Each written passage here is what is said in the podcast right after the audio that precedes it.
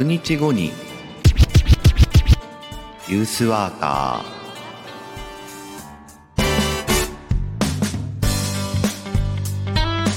おはようございます。1月20日、えー金曜日朝7時名古屋からお届けしています。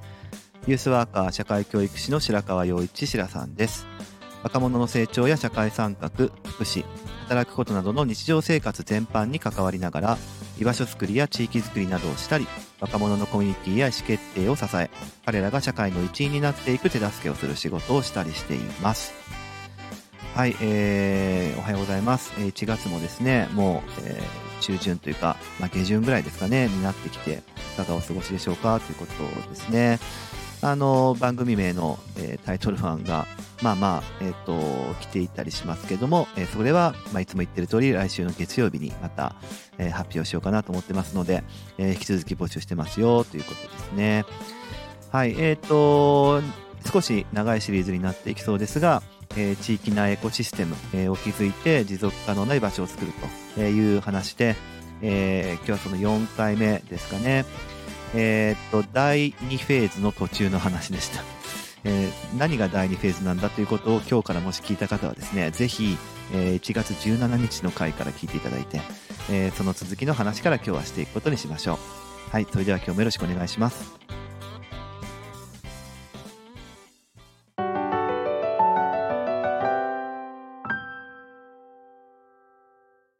はい、えー第2フェーズ後半の話。まあ、あの、ダイジェスト、あの、一瞬だけしますけど、えーサステナ街計画という事業の話です。で、えーいろいろ課題が残った初年度、えーっていうものをから、えっ、と、いろんな仲間を募ってですね、産官学でいろんな仲間を募って、実行委員会を作って、第2フェーズに突入していく。どういうことだったらみんなでできるのかなっていうのを考え直したというか考え始めた。新しい体制で始めようとしてるっていうことになっていったんだよっていう、そういう話です。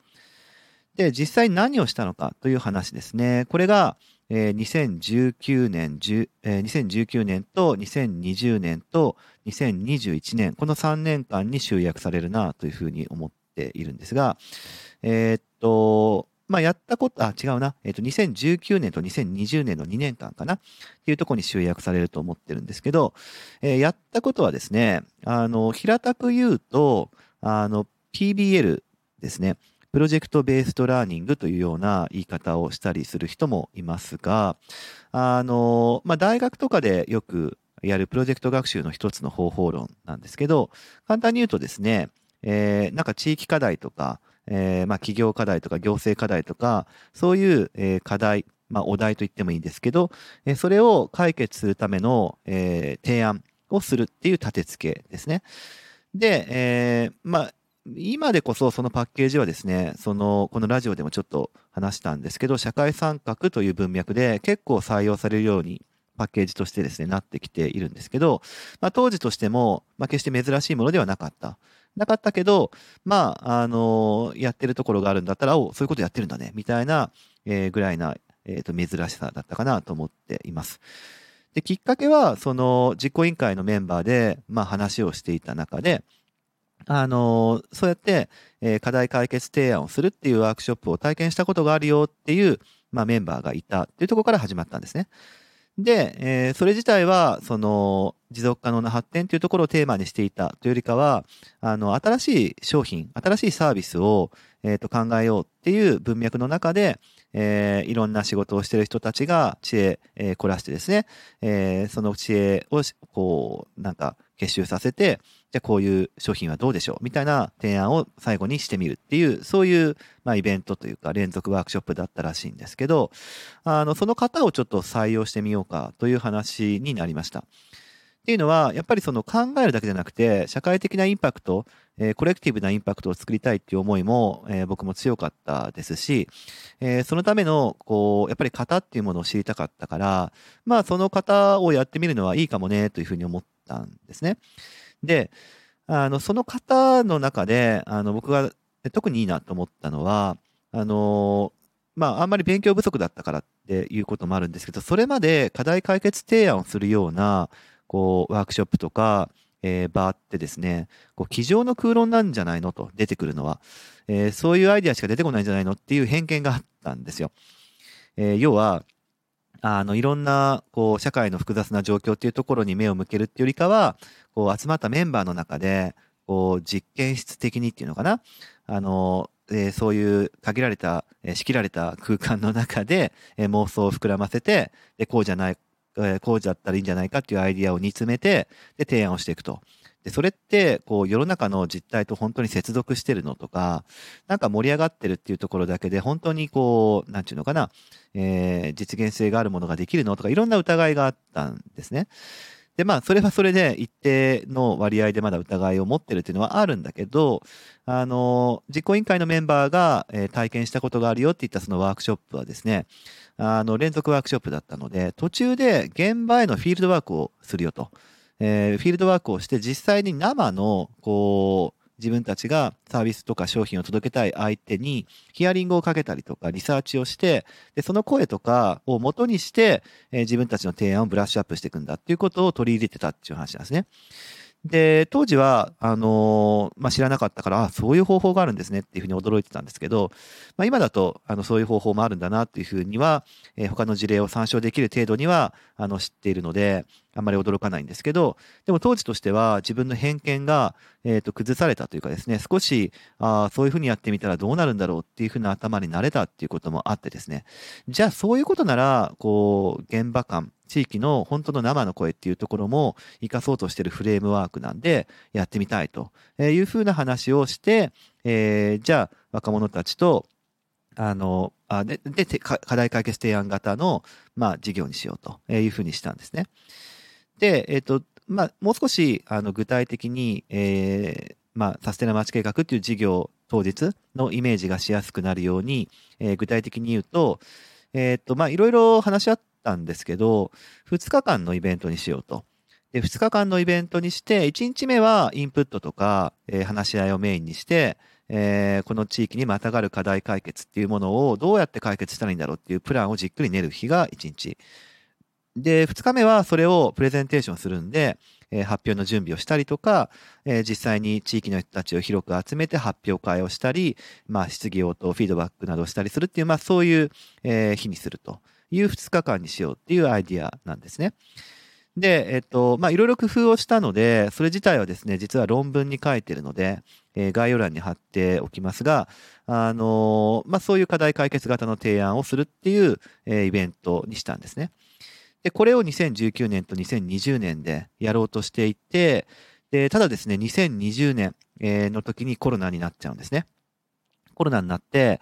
で、まあ、やろうかやらないかっていうところもメンバーで結構葛藤したんですが、結果的にはやることができた。しかもリアルでやることができた。えっ、と、2020年だから本当にコロナ禍真っ最中っていう時だったんで、えっ、と、非常に、あの、いろんなやり方を、えっ、と、苦慮しましたが、あの、一回コロナで延期になったんですけど、時期を変えて、えーリアル開催をすることができたということで、えーその2019年と同じやり方で、えーまあ、若者が提案をするっていうそこの一方向性だけじゃなくって、企業とかそういう、えーと課題を持ってるその大人と一緒になって、一緒のグループになって知恵凝らして考えるっていう、そこにも結構こだわったりとか、あとは年代もですね、えー中高、中学生、高校生、大学生が必要だっていうふうに僕は中高生をすごく強調したんですけど、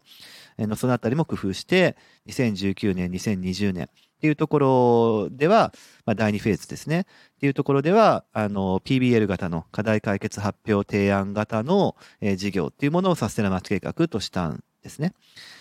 で、えーっと、これはこれで、まあ、意味があった。あの、実際に、えー例えば中学生が発表した新しい、えー高齢者用の靴下っていうところはですね、えーその年ではないんですけども、えーっと、その後、いろんな形でブラッシュアップされて、え実際に実現していたりとかですね。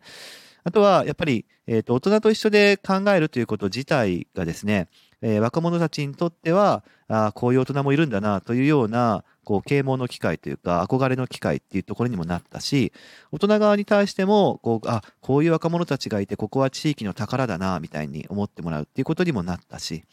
あとは中高、えー中高大と、えー世代が違う人たちがいるってこともとても意味があって、うーん、なんか、すごく、えっ、と、地に足ついた、本当に、えー、確かなアイディアを出すっていうレベルは確かに大学生の方が高いんだけど、でも中学生とかだと、こう、やっぱりいろいろ、えっ、と、幼かったりするので、えー、トリックスター的な動きじゃではないんだけども、えー、結構その高校生や大学生たちに対していい影響を与えるんですよね。自由なんですよ、とにかく。えー、お昼休み中、えー、会場で鬼ごっこしたりとかね、えー、するようなのは、やっぱり高校生、大学生はしませんよ。中学生はしますよ。えー、やっぱ高校生、大学生は、その、社会人みたいな人がいると緊張しちゃってですね、えー、かしこまっちゃうってとこもあるんだけど、中学生そこはフリーダムみたいなとこもあるので、そうすると、うまい具合、その、あ、こういうふうに振る舞ってもいいんだっていうふうに高校生、大学生は学ぶことになるし、中学生に対してね。で、それがポジティブな影響を与えて、えー、なんかね、世代が違うとやっぱり先輩たちは頑張るんですよね。えー、自分たちが頑張ることによって、下の世代を支えてやろうみたいな動きも生まれてくるし、そういうのは中高大っていうのがいる意味があるし、えー、それ以上の年齢の社会人っていう人もいるのが意味があるなっていうふうに思ってました。あとは、中学生、高校生っていうのは、大学生と決定的に違うのは、中学生はそこの地域に住んでる人なんですね。来るのは。